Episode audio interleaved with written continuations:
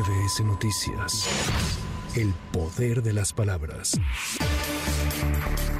En la Ciudad de México, este lunes entró en vigor la llamada Ley Malena, que tomará como tentativa de feminicidio los daños causados con ácido, químicos y sustancias corrosivas cuando éstas dejen daños graves o permanentes en las víctimas. Escuchemos a María Elena Ríos, activista, víctima y ahora principal promotora de este reglamento. La votación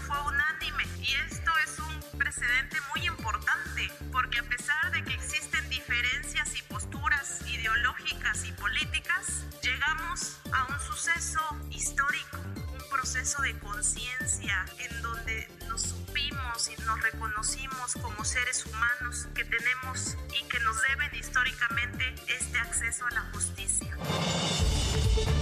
La tarde de este lunes falleció el exsecretario de Hacienda, Carlos Ursúa, quien recientemente se había incorporado al equipo de la precandidata a la presidencia, Xochitl Gálvez. El también académico murió en su casa. La Fiscalía Capitalina informó que un médico certificó muerte natural, por lo que no se inició una carpeta de investigación al respecto. Ayer por la mañana, Ursúa Macías compartió en redes sociales su artículo sobre la falta de inversión pública en el sector hídrico y un día antes participó en la marcha por la defensa de la democracia.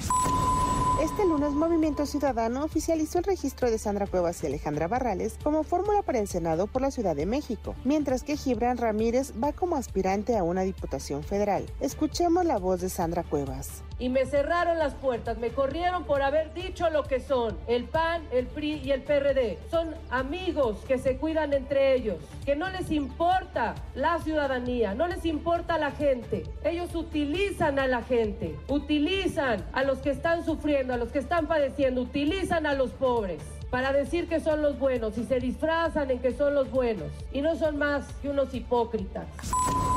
El Servicio de Administración Tributaria informó que durante el arranque del año, la recaudación tributaria del país fue positiva al mostrar un crecimiento de 4.7%, lo que significó 475.066 millones de pesos. El Servicio de Administración Tributaria destacó que el monto recaudado representa 42.536 millones de pesos más que lo captado en el mismo periodo de 2023.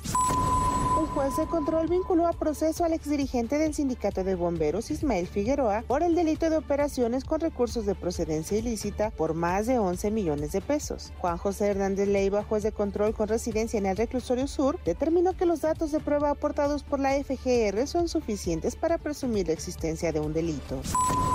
La presidenta del Tribunal Electoral del Poder Judicial de la Federación, Mónica Soto, pidió celebrar cualquier manifestación pacífica que se realice a favor de la democracia. Asimismo, la juzgadora electoral rechazó que el órgano jurisdiccional se encuentre debilitado a pesar de que aún no se designan las magistraturas faltantes. Sí nos corresponde pedir respetuosamente su integración pero si el Senado de la República no logra hacerlo, quiero decirles que aquí, como en esta sala, el Tribunal Electoral siempre garantizará que todas sus decisiones sean apegadas a la norma constitucional y convencional y a todas las leyes en nuestro país. No hay una instancia debilitada un grupo de integrantes de la Coordinación Nacional de Fundadores, Militantes y Simpatizantes de Morena se manifestaron frente a la sede nacional en contra de su dirigente Mario Delgado Carrillo, a quien acusan de otorgar las candidaturas a chapulines del PRI y el PAN por sobre los auténticos militantes.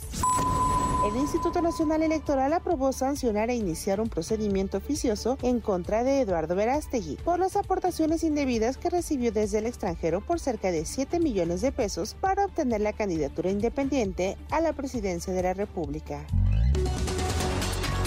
El Partido Acción Nacional demandó el cierre de la refinería de Tula Hidalgo por considerar que es una fuente de contaminación ambiental, además de que opera con pérdidas millonarias. Es la voz de Gabriel Cuadri. Pero en promedio refina 200 mil barriles diarios de petróleo.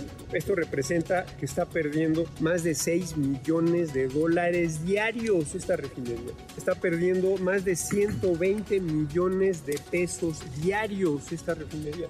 Es dinero de todos los mexicanos. Y está perdiendo más de 43 mil millones de pesos diarios que podían servir para salud, para educación pública, para infraestructura, para seguridad. Para MBS Noticias, Anaí Cristóbal. MBS Noticias. El poder de las palabras.